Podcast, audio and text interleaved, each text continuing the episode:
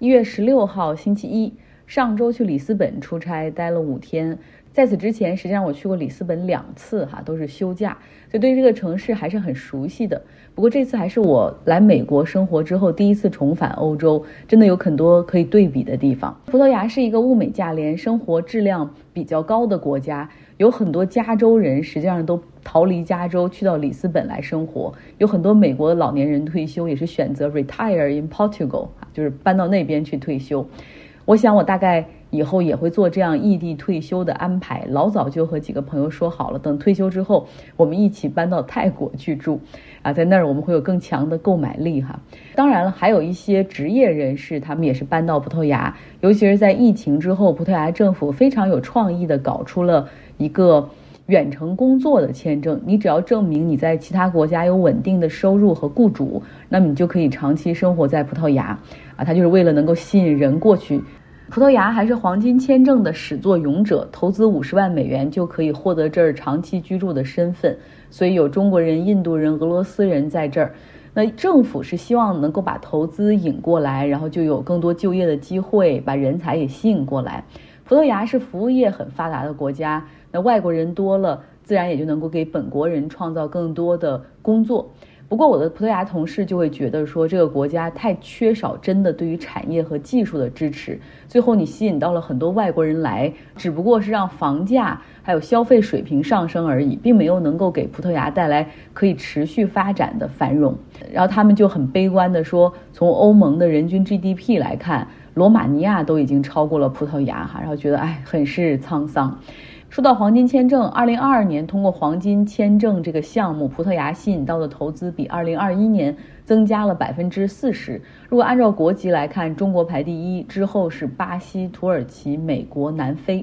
再加上前殖民地的这些人哈，其实葡萄牙走在葡萄牙的路上，你会觉得这是一个很多元化的国家，有很多不同的种族哈和国家的人在这儿生活。像巴西在这儿有很多的移民。那巴西过去是葡萄牙的殖民地，讲的也是葡萄牙语，所以对我们来说，他们的融入应该是很很容易的哈。但实际上，这两个地方的葡萄牙语差别很大，像语法、词汇，有的真的是非常不一样。我我的巴西同事告诉我说，他有的时候会要求葡萄牙人跟他讲英语，因为更容易一点，更好沟通。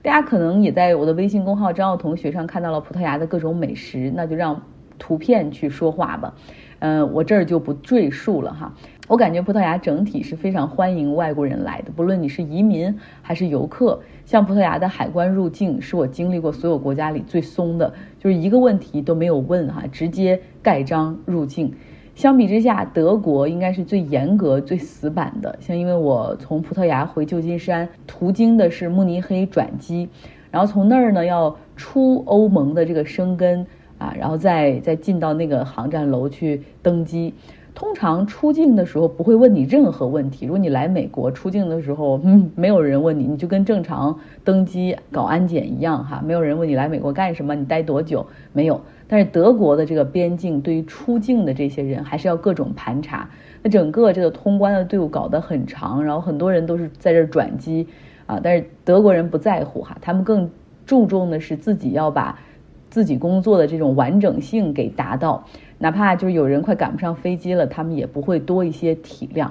这可能就是一个民族的这种集体性啊，有时候是很难形容、很难表达。我们可以说，有的时候你感觉是 stereotyping 啊，刻板印象，但可能真的是如此哈，是这个民族的文化一部分啊，就是认真。有很多来自不同国家的同事聚在一块儿，也有很多感受哈。比如说我英国的同事，他就会讲讲梅根和哈里。啊，在英国现在是多么的不受欢迎，简直就是一个 forbidden topic，大家都不想提他们啊。又是出纪录片，又是出书，把自己家里那些事儿颠过来倒过去的，然后嗯拿出来卖钱啊，跑到美国去说是为了追求 privacy 啊，要隐私，结果最后发现 privacy 只不过是用来变成 currency。就是要卖卖钱的哈，只要你给钱，我就给你看我的 privacy。然后呢，他就是说，英国人觉得这已经是个很无聊的事儿了，但是他们去对了地方哈，因为美国人就是喜欢看抓马，喜欢看真人秀。你知道美国有一个有名的真人秀叫做《Real Housewife》，好像就讲洛杉矶那边就是稍微啊，还比较富裕的那些家庭主妇互相撕的那种情况，那样的一种真人秀，其实挺无聊，但是美国人喜欢。然后还有呢，像英国自从脱欧盟之后，就不再受欧盟政策的监管。啊，比如说我们这个海上风电的行业，像他们的海上风电项目就可以要求，比如说有百分之多少的是 local content，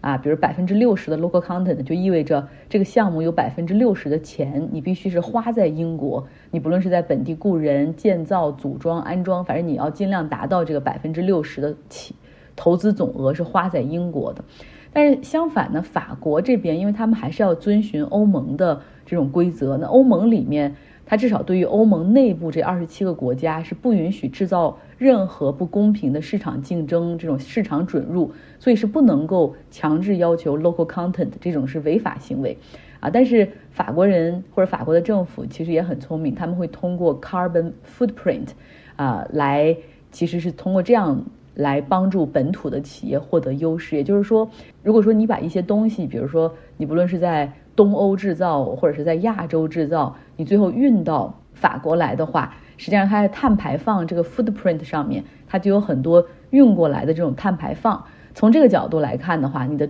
在中国制造的东西就没有在中东制造的东西有优势，因为价格已经不再是唯一的衡量标准了，还要考虑运输的远近等等。所以有的时候可以跟很多同事交流，真的是。可以看到不同市场、不同政策制定者的这种啊思路在哈。再看我们这些同事，所有人在 renewable energy，在新能源、海上风电的这个行业里面，真的是出于热情和理想在工作啊。我们大家都是希望能够去降低环境污染、降低碳排放、控制气温上升的速度和幅度，真的希望能够对于控制气候变化做出自己的努力。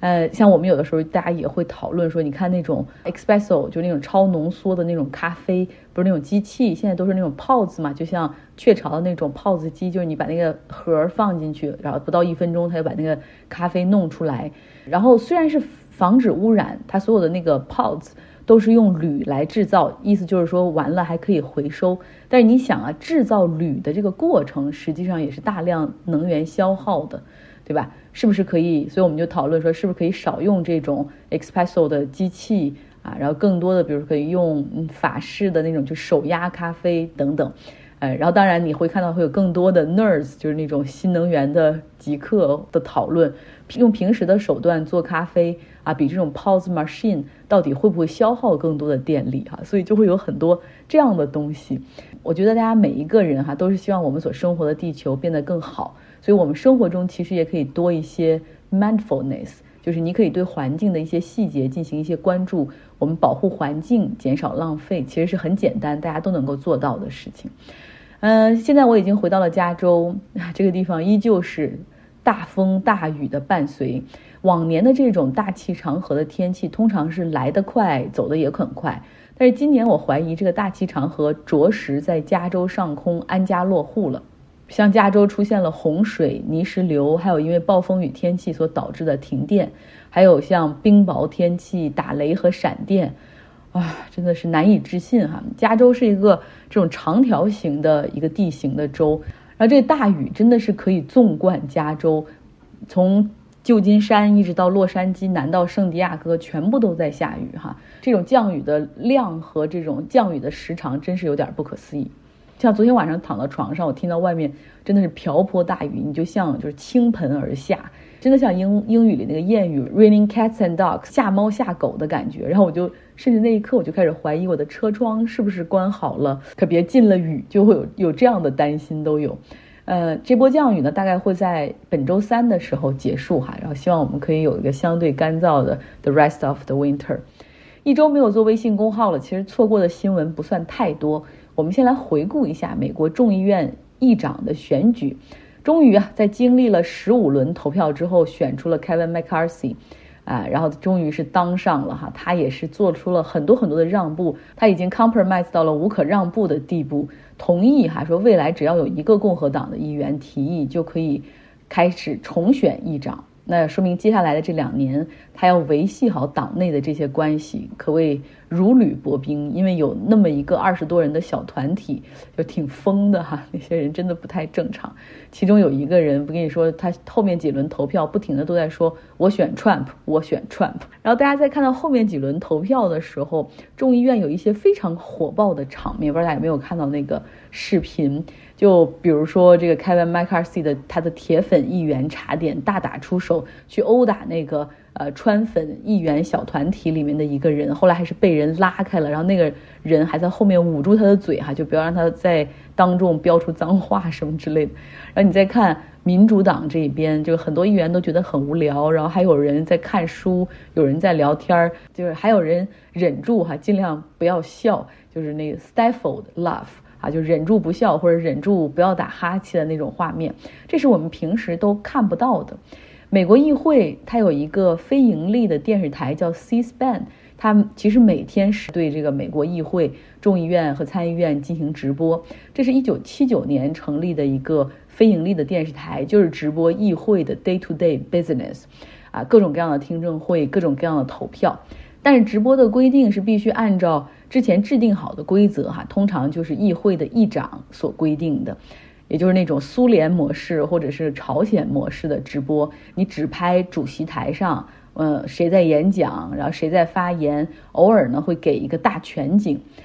但是，因为我们知道这 Kevin McCarthy 他不是选举嘛，要选那么长时间都没选出来，那这个时候其实议长是是空缺的一个状态。然后这个 C-SPAN 那是希望说能够报道整个这个议长选举的过程，所以当时是获得了同意，他可以在随意的角度进行选择和拍摄。所以你会看到，在 C-SPAN 这个平时很无聊的一个电视台，有人说你困吗？你睡不着觉对吧？你要是看有趣的电视节目，越看不是越精神。你要想消磨时间，然后想赶快睡着，就看 C-SPAN，特别困哈，特别治愈。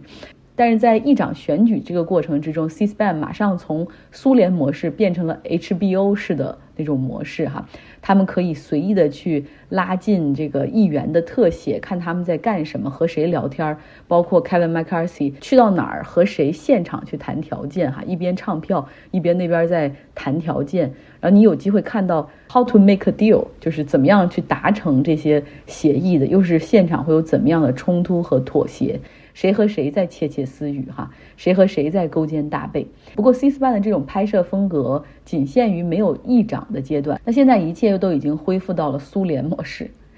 说到苏联，我们要不得不说一下，俄罗斯对乌克兰第四大城市第聂伯罗进行了轰炸，一栋九层楼高的居民楼被炸毁，已经确定三十人死亡，还有四十四人失踪。